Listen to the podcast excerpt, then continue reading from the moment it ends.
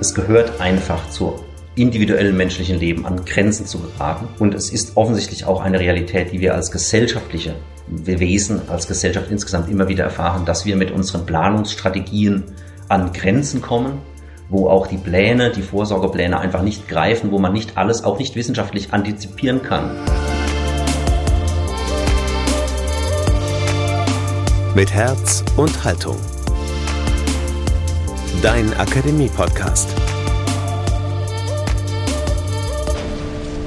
Krisen gemeinsam bewältigen. Ein Gespräch über die Bedeutung öffentlicher Rituale mit Dr. Christian Kern.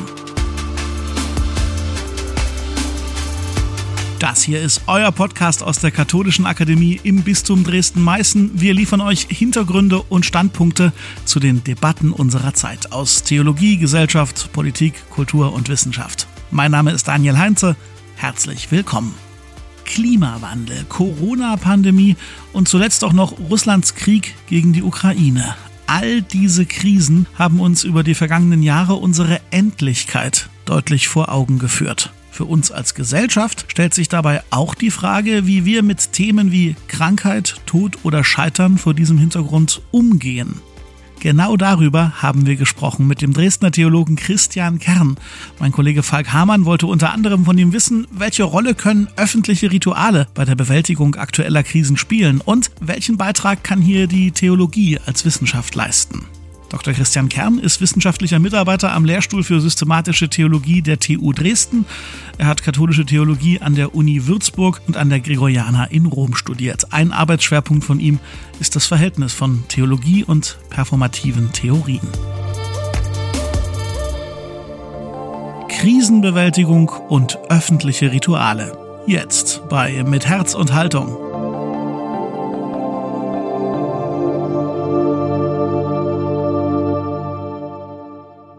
Herr Kern, was macht das eigentlich mit uns als Gesellschaft, wenn wir im Dauerkrisenmodus sind? Hm, es konfrontiert uns mit etwas äh, Überraschendem und eher mit bösen Überraschungen.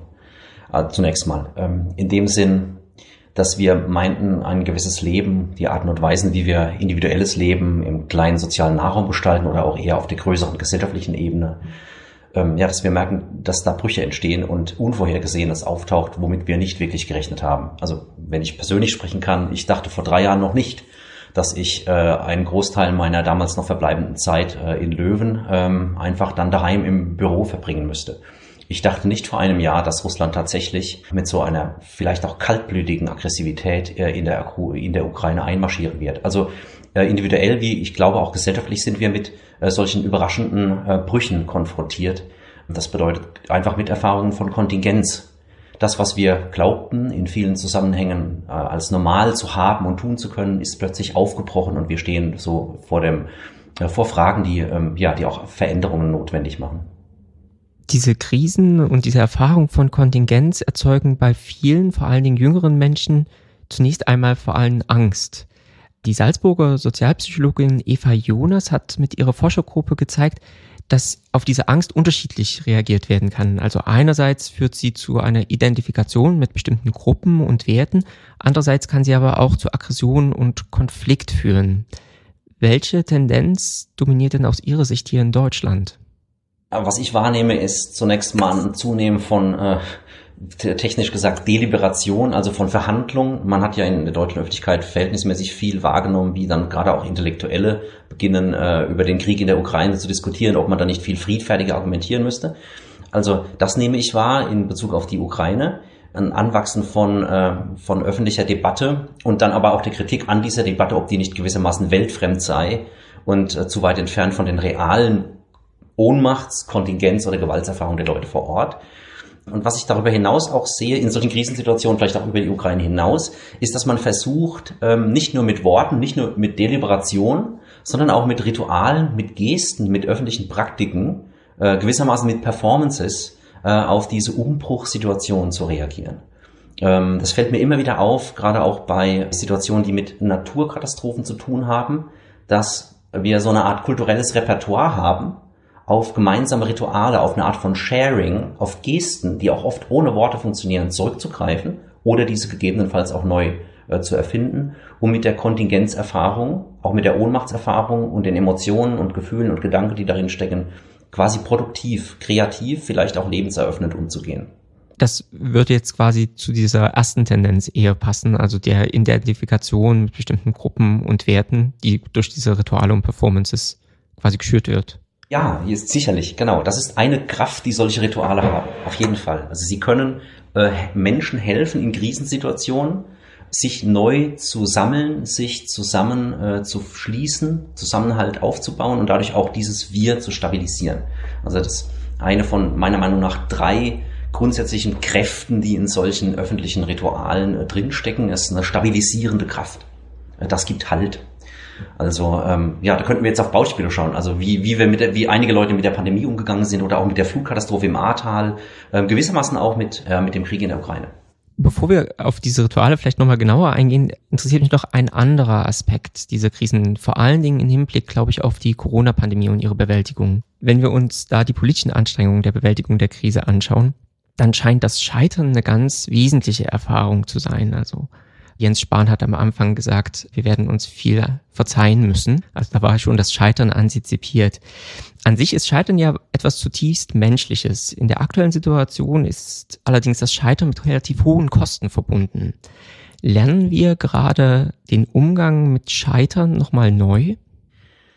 Hm, die, das Beispiel von Jens Spahn ist gewissermaßen ein bisschen ambivalent, finde ich. Weil natürlich kann man sagen, da ist was gescheitert, aber Scheitern als radikale Erfahrung bedeutet, dass mir etwas aus, dem, aus der Hand genommen ist, ähm, dass sich ein bedeutsamer Verlust ereignet hat, dass sich eine Art von Handlungsunfähigkeit eingestellt hat, ähm, zu der ich gewissermaßen nichts kann. Also ähm, Scheitern ist aus meinem Verständnis heraus gerade die Erfahrung eines bedeutsamen Verlustes, verbinden mit einer Ohnmacht.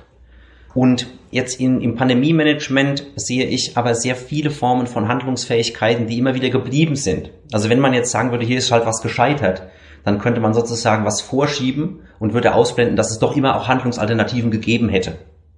Da bin ich ein bisschen vorsichtig, dann zu schnell zu sagen, da ist was gescheitert. Also gerade auch auf die öffentliche Politik. Ich ähm, hätte mir gewünscht, dass es da viel mehr an Möglichkeiten gibt, wo man ähm, alternativ nach alternativen Umgangsweisen ähm, mit den von der Pandemie betroffenen Menschen äh, sucht und insbesondere auch ähm, eher marginalisierte Positionen mit einspielt. Beispielsweise beispielsweise die Situation von Kindern in der Schule oder auch von Menschen, äh, die nahe Angehörige verloren hatten in der Pandemie, sei es aufgrund von Corona oder im Zusammenhang damit und äh, die nicht wie üblich, eben nicht wie üblich in den Routinen unserer Trauerbewältigung vorgesehen mit dem Tod der Angehörigen umgehen konnten, beispielsweise weil sie sie nicht treffen konnten. Also es gab hier ein Scheitern sicherlich, es gab hier sozusagen ähm, die Erfahrung, etwas Bedeutsames geht verloren, ähm, ja, Praktiken der Bewältigung der Krankheitserfahrungen greifen nicht mehr und man findet nicht einfach was Neues, aber es hat auch einen Spielraum gegeben, doch nochmal nach Alternativen zu schauen. Und ich bin mir nicht sicher, ob immer ausgewogen zwischen beiden Polen hin und her gegangen worden ist. Das sind aber letztlich dann zwei verschiedene Formen des Scheiterns. Ne? Einmal dieses Scheitern, das mit Ohnmachtserfahrungen verbunden ist, ähm, also wo es keine andere Handlungsoption gibt und man scheitert einfach de facto und mit Notwendigkeit. Das andere, das ein Scheitern ist, das mehr mit unserer Endlichkeit zu tun hat, also dass man einfach auch Fehler macht, auch wenn man es hätte besser machen können. Auf jeden Fall, ja genau. Also ich glaube, da benennen Sie etwas, was man als so ähm, theologisch, anthropologisch als eine Art Existenzial äh, bezeichnen könnte. Also es gehört einfach zu individuellen menschlichen Leben an Grenzen zu geraten. Und es ist offensichtlich auch eine Realität, die wir als gesellschaftliche Wesen, als Gesellschaft insgesamt immer wieder erfahren, dass wir mit unseren Planungsstrategien an Grenzen kommen, wo auch die Pläne, die Vorsorgepläne einfach nicht greifen, wo man nicht alles, auch nicht wissenschaftlich antizipieren kann so als wären wir sozusagen die Masterbrains einer Wissensgesellschaft, die ihre Zukunft klar voraussagen kann. Das ist eben nicht so. Individuell wie Gesellschaft geraten wir an Grenzen, machen auch diese Grenzerfahrungen. Und um die Brücke zu schlagen zu dem Stichwort von uns von Beginn unseres Gesprächs, wir machen diese Kontingenzerfahrungen. Und gerade an diesen Brüchen zeigt sich einerseits unsere Verletzlichkeit als Individuen, aber auch als Gesellschaft. Und andererseits steht hier, finde ich auch, entsteht hier eine, ein, ein spannender Raum, wo wir, wo ich individuell, wo wir aber auch gemeinsam überlegen können, wie wir mit dem, was sich an Endlichkeit zeigt, vielleicht kreativ und zugleich kritisch äh, umgehen und weitergehen können. Klingt jetzt sehr abstrakt, aber das findet eben manchmal auch konkret statt. Zum Beispiel, wenn Menschen zu verhandeln beginnen, was jetzt zu tun ist, oder wenn sie ihre Erfahrungen auch in eher nonverbale Rituale öffentliche Praktiken und Performances reinbringen. Genau für diese Dynamik übrigens, also für diese Transzendenz oder kreative Transgressionsdynamik interessiere ich mich auch in meiner theologischen Forschung. Was passiert, wenn wir gemeinsam beginnen, etwas zu gestalten und damit auch mit den Kontingenzen unserer individuellen und gesellschaftlichen Leben umzugehen? Dann kommen wir nochmal konkret zu diesen Ritualen, die jetzt schon mehrfach angesprochen waren. In dem gesellschaftlichen Umgang mit Krisen, das hatten Sie ja anfangs gesagt, spielt neben den konkreten Maßnahmen auch immer das vollziehen öffentliche Rituale eine zentrale Rolle. Man denke zum Beispiel an diese zentrale Gedenkfeier für Verstorbene in der Corona-Pandemie mit Bundespräsident Steinmeier oder auch, ich glaube, das war knapp einen Monat davor, an den Gottesdienst von Papst Franziskus auf dem menschenleeren Petersplatz. Warum sind solche Rituale in dieser Situation so wichtig?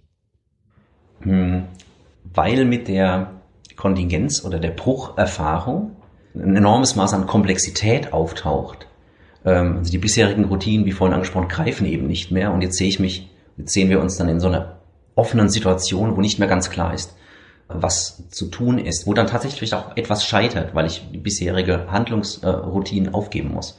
Wie in einem Schiffbruch, wo das Schiff weg ist und ich jetzt gucken muss, wie es gehen muss. Also es gibt eine Art, positiv gesagt oder pragmatisch gesagt, eine Art Handlungsdruck, der sich einstellt. Und ich glaube, dass wir eben äh, in sehr vielen Gesellschaften, wenn nicht sogar in allen, ein kulturelles Repertoire haben, eben auch in Form von Ritualen umzugehen, die diesem Druck gewissermaßen eine spezifische Gestalt verleihen. Also das ist sozusagen die einfache Antwort. Es entsteht ähm, so dieser Handlungsdruck und die Ohnmachtserfahrung und dann generiert das, ohne dass da jetzt vielleicht ein Mastermind dahinter steckt oder irgendwelche Ritendesigner, generiert das die Notwendigkeit, etwas damit zu tun, über Sprache und Planung, aber auch über rituelle Vollzüge. Und ich glaube, dass darin auch ein, sozusagen eine Suche, Begehren eine Hoffnung steckt, dass man in dem gemeinsamen Tun, gerade auch wenn es nonverbal durchgeführt wird, äh, Formen von Stabilität wiederfinden kann. Wie funktioniert das genau bei Ritualen? Also Sie haben jetzt gesagt, ein gemeinsames Tun, das eine Form von Stabilität generiert. Man könnte vielleicht auch sagen, das Gemeinschaft generiert im Vollzug. Wie schaffen das Rituale? Ich schlage mal vor, so die, die Kraft von Ritualen so in, in verschiedene Subkomponenten ähm, aufzudröseln. Also wenn ich, wenn Sie, wenn, wenn Sie einverstanden sind, biete ich Ihnen kurz mal so eine quasi theoretische Analyse an und dann können wir es aber auch konkret durchspielen, vielleicht anhand des Beispiels äh, Gedenkfeier für die Toten in der Pandemie, weil ich das sehr eindrücklich und auch sehr ja, präsent auch äh, finde. Also Rituale, die in Kontingenzsituationen aus der Ohnmachts- oder Drucksituation entstehen, haben, wie vorhin schon angewendet, zum einen eine stabilisierende Kraft. Also Sie helfen, prekäre Erfahrungen, wo ich noch überhaupt gar keine Worte dafür habe, erstmal überhaupt ins Wort zu bringen oder in eine Geste. Sie bieten die Möglichkeit, auch Gefühlen Ausdruck zu verleihen, so diffus wie die vielleicht sind. Aber jetzt wird es möglich, eine Gestalt äh, zu bringen. Also. Ähm, und darüber hinaus gibt es auch die Möglichkeit, dass das eben nicht nur etwas ist, was man individuell tut, sondern was wir, in Anführungszeichen, wir als eine regional oder lokal versammelte Community oder sogar national versammelte Community gemeinsam tun. Und darin entsteht eine Art von Verbundenheit und Zusammenhalt, der weniger über das Aushandeln von Konsensen oder von Besprechungen funktioniert, sondern einfach, dass man eben etwas ähm, gemeinsam durchführt. Und das kann Stabilität geben angesichts der sozusagen auch Unsicherheit, die durch die Kontingenzerfahrung aufgetaucht ist. Gehen wir konkret zum 18. April 2021. Das war der, ich glaube, Sonntag, wo Frank-Walter Steinmeier dieses, diese Gedenkfeier durchgeführt hat. Äh, war tituliert Gedenkfeier für die Toten in der Pandemie. Und es war im Prinzip äh, gestaltet als eine ca. 40, 45 Minuten, Minuten lange Gedächtnisfeier. Ähm, es gab am Anfang einen kurzen Eröffnungsteil, dann eine ca. 15, 10-minütige Rede des Bundespräsidenten und dann gab es ein Gedenkritual. Äh, Angehörige der von Verstorbenen in der Pandemie erzählten kurz in so drei, vier, fünfminütigen Statements von den Angehörigen, die sie verloren haben. Sie ließen die Charaktere, die Lebensgeschichten kurz aufleben und beschrieben dann auch oft äh, die Art und Weise, wie der Tod ähm, sich angekündigt und dann auch eingetreten ist. Ja, in dieser Weise wurden die Toten quasi erinnert Und dann gab es ein nonverbales Ritual ähm, zusammen mit einem Vertreter oder einer Vertreterin der deutschen Verfassungsorgane, beispielsweise des Bundespräsidenten oder des Vorsitzenden des äh, Bundesverfassungsgerichts, traten dann die Angehörigen zu einem Ort, wo eine Kerze abgestellt war, griffen die Kerze auf und brachten sie gemeinsam zu einem anderen Ort, wo sie bewusst als Zeichen des Andenkens still abgestellt wurde. Dann folgte noch ein dritter Teil mit relativ viel Musik. Überhaupt gab es Videocollagen und Musik in der ganzen Feier. Die war also letzten Endes ähm, designt als eine Art Assemblage von erinnernden, auch spirituellen, in der Musik vor allem spirituellen Elementen und dann eben dem gemeinsamen Vollzug dieser, der Repräsentanten des Staates und der, wenn man so will, Bevölkerung. Und was ich darin interessant finde, ist, was da quasi performativ äh, geschieht, also welche Kraft sie hat die Feier. Es findet eigentlich die Erinnerung statt an die Erfahrung eines Getrenntwerdens. Also der Tod ist im Leben der Menschen eingebrochen und hat äh, Beziehungen getrennt. Ähm, dann sind die Verwaltungstechniken des Pandemie-Managements gewissermaßen eingebrochen und haben auch durch verschiedene Maßnahmen, also Distanzierungen notwendig gemacht, die auch sicherlich notwendig waren. Und dann konnten Menschen sich gerade in Sterbeprozessen nicht so nah sein, wie es sonst üblich ist. Also diese Formen der Trennung werden aufgerufen, aber das wird gemeinsam getan, es wird gemeinschaftlich getan. Und da kommt es quasi zu so einer paradoxen Wendung. Ich, wir erinnern uns und wir denken an Menschen, von denen wir getrennt sind, aber wir tun das gemeinsam. Also der Bezug auf die existenzielle Erfahrung des Bruchs letzten Endes auch des Scheiterns, nichts tun zu können gegen den eintretenden Tod, wird äh, aufgegriffen und wird dann aber zugleich sozial gewendet, sodass wir gemeinsam uns darauf beziehen. Und dieses Wir ist jetzt natürlich erstmal bezogen auf die, die da konkret mitmachen bei der Feier, aber irgendwie auch alle, die zum Beispiel die Videoclips, die es auf YouTube oder anderswo gibt oder in der ZDF-Mediathek schauen und darin auch in gewissermaßen Anteil nehmen, wenigstens Anteil nehmen können. Also kurz gesagt, es gibt eine Erfahrung der Trennung, aber dieses Ritual hat die Möglichkeit, das aufzugreifen und erzeugt damit performativ, also in der Art und Weise der Durchführung einfach eine Form von Verbundenheit, die Stabilität angesichts der Verlusterfahrung geben kann. Das halte ich für die, für die stabilisierende Kraft. Aber die ist nicht, die ist nicht unambivalent. Also die wäre auch zu kritisieren. Sie hatten ja erwähnt, im zweiten Teil ging es darum dann, dass Hinterbliebene jeweils mit einem Vertreter, einer Vertreterin eines Verfassungsorgans dann eine Kerze anzünden und zu einem gewissen Ort bringen. Was hat das eigentlich für eine Bedeutung, dass da gerade eine Hinterbliebene mit einem Vertreter, einer Vertreterin eines Verfassungsorgans unterwegs ist? Das hat ja einen symbolischen Charakter. Ja, genau. Also aus theologischer Sicht würde ich jetzt sagen, es hat natürlich, es greift eine der zentralen Symboliken auf, die wir im, ähm, in religiös abendländisch geprägten äh, Kontexten oft haben, dass die Kerze ein Zeichen für Licht und neues Leben, ein Überleben ist. Also letzten Endes äh, auf, äh, eine äh, Anspielung auf Auferstehung oder auch die Symboliken äh, von Osternacht. Wie gesagt, das ist eine Interpretation, die ich jetzt auch aus theologischer Sicht hineinlege. Angehörige anderer religiösen Communities würden vielleicht auch andere Symbolsprachen hineinlesen. Aber ich halte das für also sozusagen die religiöse Anspielung dabei. Und dann ist es tatsächlich sehr spannend, dass das gerade auch eine Form der, dass das verbunden wird mit der politischen Repräsentationsstruktur. Also dass gerade die vier Vertreter der Verfassungsorgane jeweils eine Kerze mit aufnehmen. So als würden sie sagen, wir als Staat ähm, solidarisieren uns mit den Menschen in der angesichts des Todes. Und da kann man, könnte man jetzt sagen, und wir verpflichten uns auch dafür, alles zu tun, dass es gut ist mit diesen, dass es gut möglich wird, mit diesen ja, Todeserfahrungen, Bruchserfahrungen, ähm, Prekaritätserfahrungen umzugehen.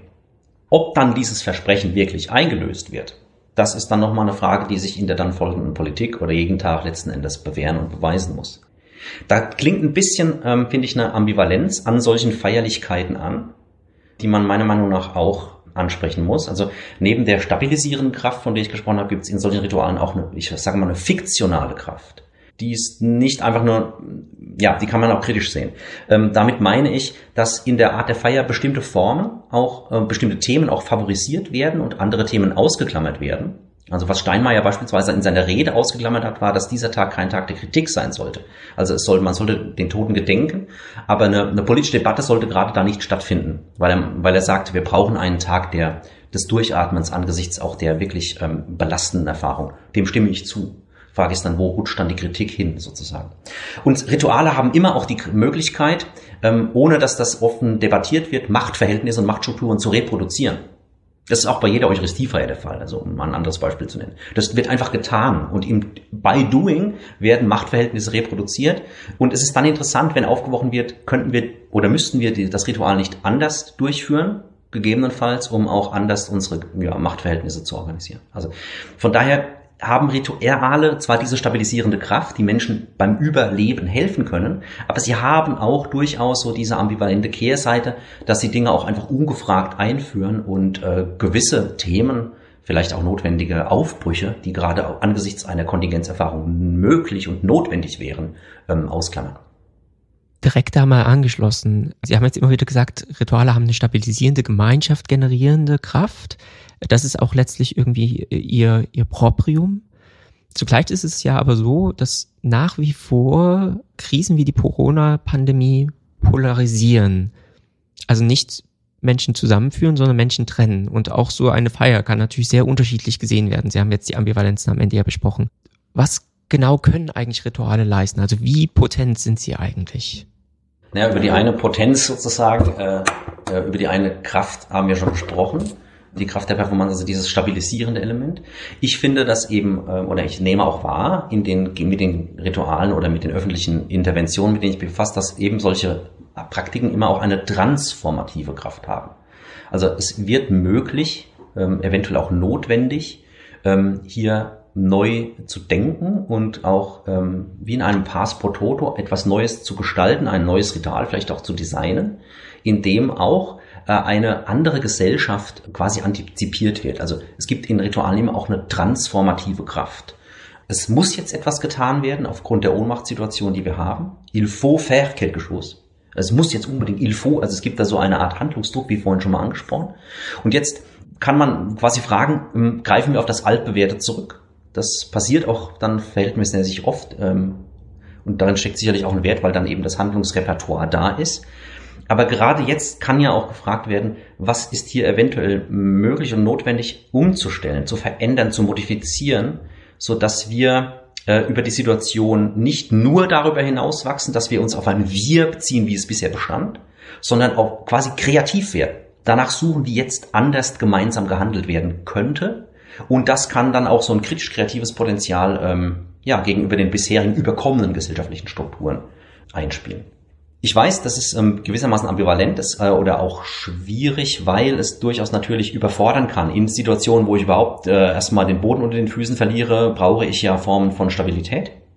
Aber die Stabilität kann gerade auch etwas sein, wo dieser Schritt in etwas Neues hinein passiert. Jetzt habe ich wieder sehr abstrakt äh, geredet, aber vielleicht kann ich das noch an ein Beispiel zurückbinden, nochmal mit einer anderen quasi Kontingenzerfahrung, und zwar die Flut im Ahrtal.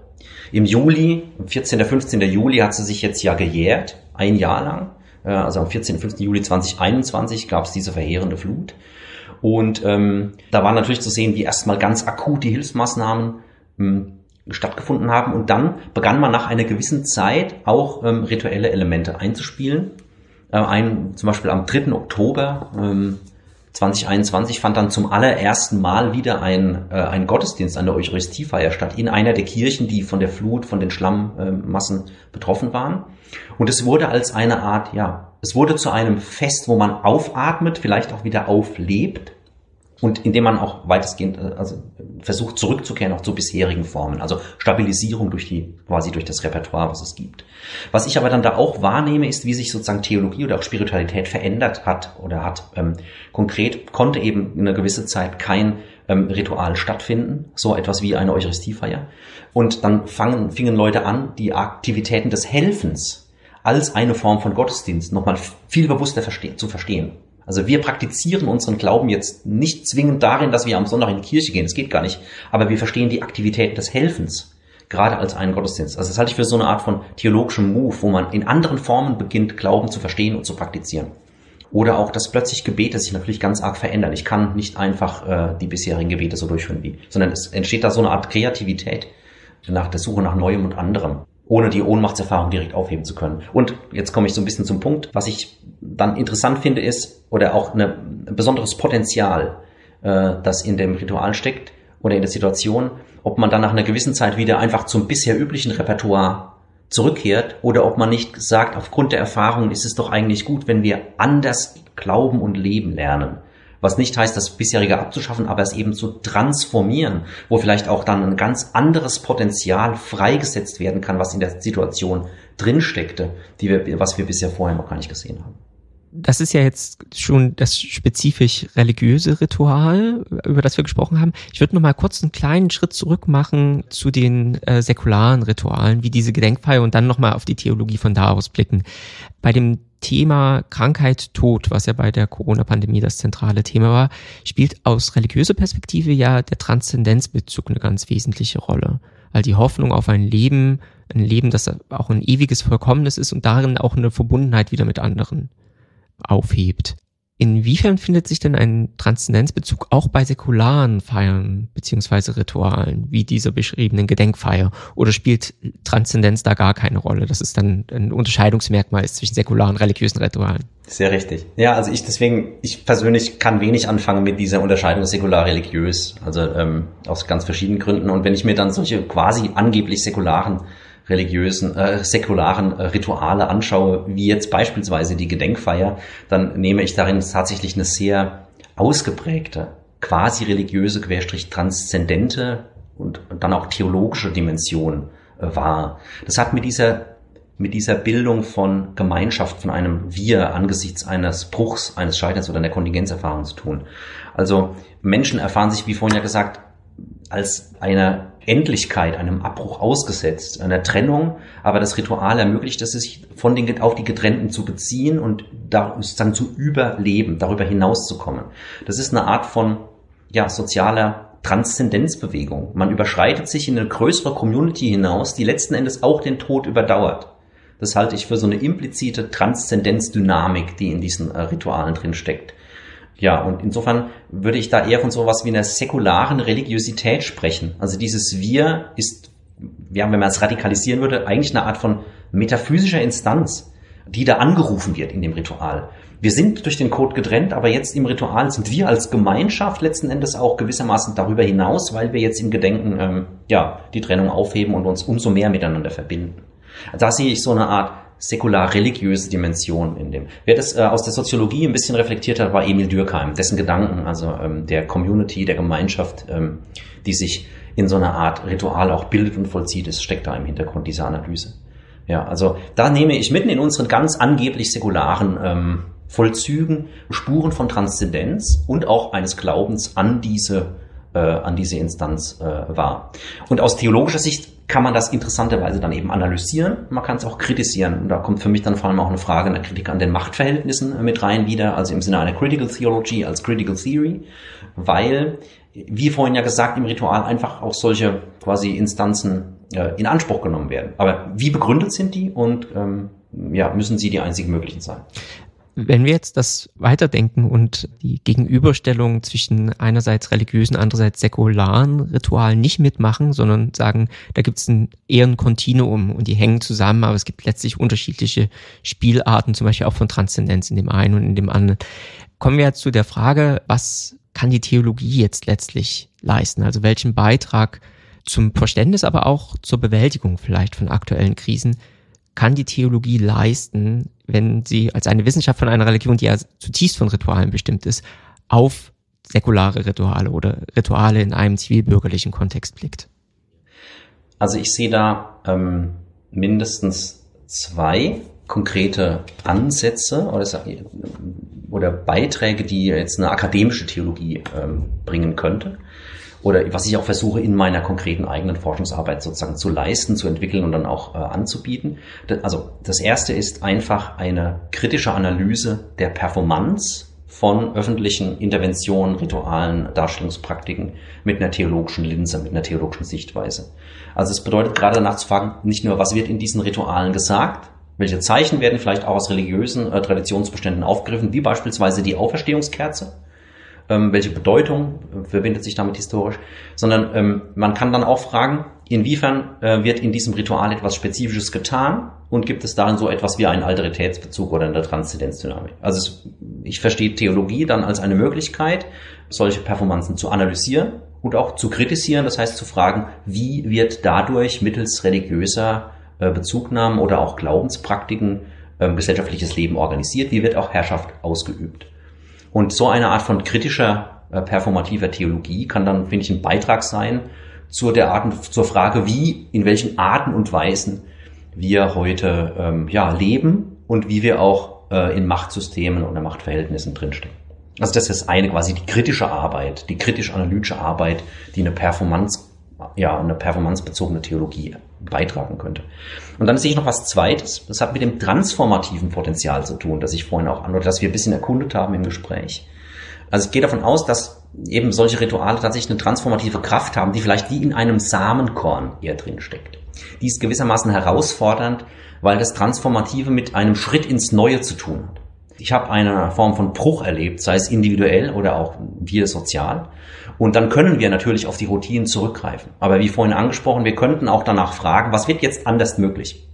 Und ich glaube, Theologie kann eine Art produktiver Nach- und Reflexionsprozess sein und auch ein Gestaltungsprozess, in dem zum Beispiel ähm, ja andere Rituale designt werden, also nicht nur kritisch reflektiert, sondern wirklich entwickelt, in dem wie in einem kleinen Keim auch andere Formen von Gesellschaften angesichts äh, von Kontingenzerfahrungen äh, angedacht werden.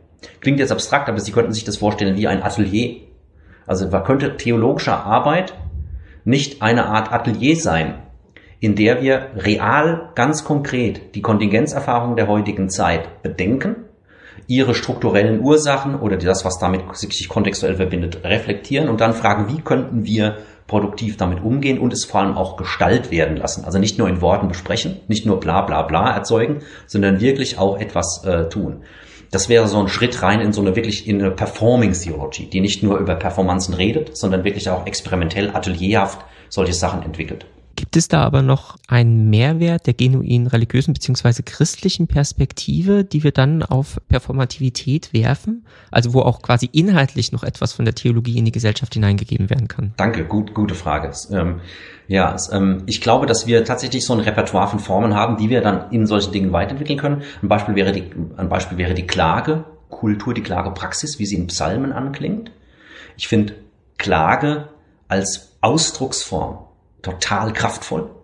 Erstens, weil darin sehr deutlich immer benannt wird, was oder also ja nicht reflektiert im Sinne von diskursiv irgendwie erfasst, aber benannt wird, das und was eventuell äh, umtreibt. Und zugleich gibt es ähm, körperlichen Praktiken und auch Emotionen Raum, also eine Kultur der Klage. Es wäre interessant, ebenso nochmal auf das Gedenkritual zum Beispiel von Steinmeier zu schauen, inwiefern konnte da auch geklagt werden. Hätte die Klage nicht auch nochmal eine andere konstruktive Weise angeboten, mit der Empörung umzugehen, die manchmal auch in der Diskussion drinsteckt. Also sich nicht nur disziplinieren zu müssen, dass ich jetzt von der Biografie erzähle und vielleicht Kritik ausspare, sondern dass ich auch klagen kann, in der ich auch meine Verzweiflung und meine Empörung, inwiefern ich der Ausdruck verleihen kann. Also ich glaube, es gibt einfach so ein biblisches, christliches Repertoire an Formen, die man aufgreifen kann. Ähm, Segnungsfeiern sind vielleicht auch nochmal ein Punkt. Eine zweite Idee fällt mir ein, wie Theologie damit umgehen kann. Es hat auch damit zu tun mit dem, was ein, mit einem Wort, das Sie gerade aufgegriffen haben, und zwar Spielarten von Ritualen. Gewissermaßen reden wir ja über, wenn man so will, über so eine einfache Hin und Her, über einen Kontrast aus zwei Spielarten. Die einen Spielarten greifen eher konservativ bisher bestehende ähm, Elemente auf und andere Formen, andere öffentliche Praktiken versuchen auch was Neues ins Spiel zu bringen, also dieses was Kreatives. Und wie vorhin gesagt, Theologie könnte das kreativ unterstützen. Und ich glaube, dass der spezifisch genuine Beitrag von Theologie in der Reflexion und in der Gestaltung von solchen Ritualen folgendes sein könnte. Und zwar, ob wir uns individuell, aber auch in sozialen Zusammenhängen darauf einlassen, eine gewisse Offenheit zu riskieren. Also ob wir uns auf offene Prozesse einlassen. Wir könnten natürlich so an Kontingenzerfahrungen oder Krisensituationen herangehen, dass wir sagen, wir müssen jetzt möglichst gut wieder planen und dadurch so sehr dominant die Zukunft prognostizieren und dann auch beherrschen zu wollen. Das wird angesichts der oft eintretenden Kontingenz nicht ganz äh, gelingen. Das heißt, eigentlich ist es eher, glaube ich, notwendig, sich auf so offene Interaktionsformen einzulassen, wo man etwas Neues entdecken kann, das sich zuspielt, das sich eher ereignishaft einstellt. Das sind dann nicht die bösen Überraschungen, die eben mit Katastrophen daherkommen, sondern es sind die guten Überraschungen. Die guten Überraschungen, in denen sich Leben vielleicht auch ganz überraschend neu zeigt, wo was vital wird. So wie am Ostermorgen ganz überraschend das leere Grab nicht einfach nur eine, einen Abbruch bedeutet, sondern ein überraschender Aufbruch, der natürlich verstört und irritiert, aber auch die Suche nach anders möglichem individuellen wie gesellschaftlichen Leben ähm, notwendig und möglich macht. Also diese Art von guten Überraschung. Ich glaube, darin sind wir sozusagen Gott auf der Spur und es hilft mir oder ja, kann Gesellschaften helfen, auch vor so einer Art Beherrschungswahn angesichts der Kontingenzen unserer Tage ähm, skeptisch zu sein. Herr Kern, haben Sie vielen Dank für das Gespräch. Ebenfalls, vielen Dank.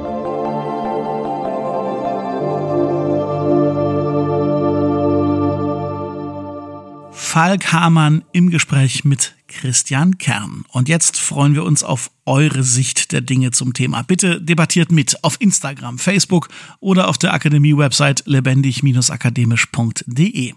Wenn euch unser Podcast gefällt, dann unterstützt uns bitte. Zum Beispiel durch eine 5-Sterne-Bewertung bei Apple Podcasts und Spotify oder auch durch eine ganz klassische Weiterempfehlung an Freundinnen und Freunde, die sich vielleicht für die Themen interessieren, die bei uns so Woche für Woche im Programm sind. Und um nichts zu verpassen, was wir euch hier anbieten, abonniert uns einfach im Podcast-Player eures Vertrauens. Das ist und bleibt kostenlos.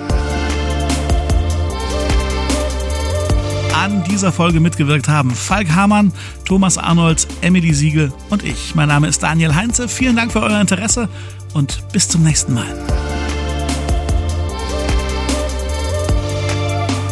Mit Herz und Haltung dein Akademie-Podcast.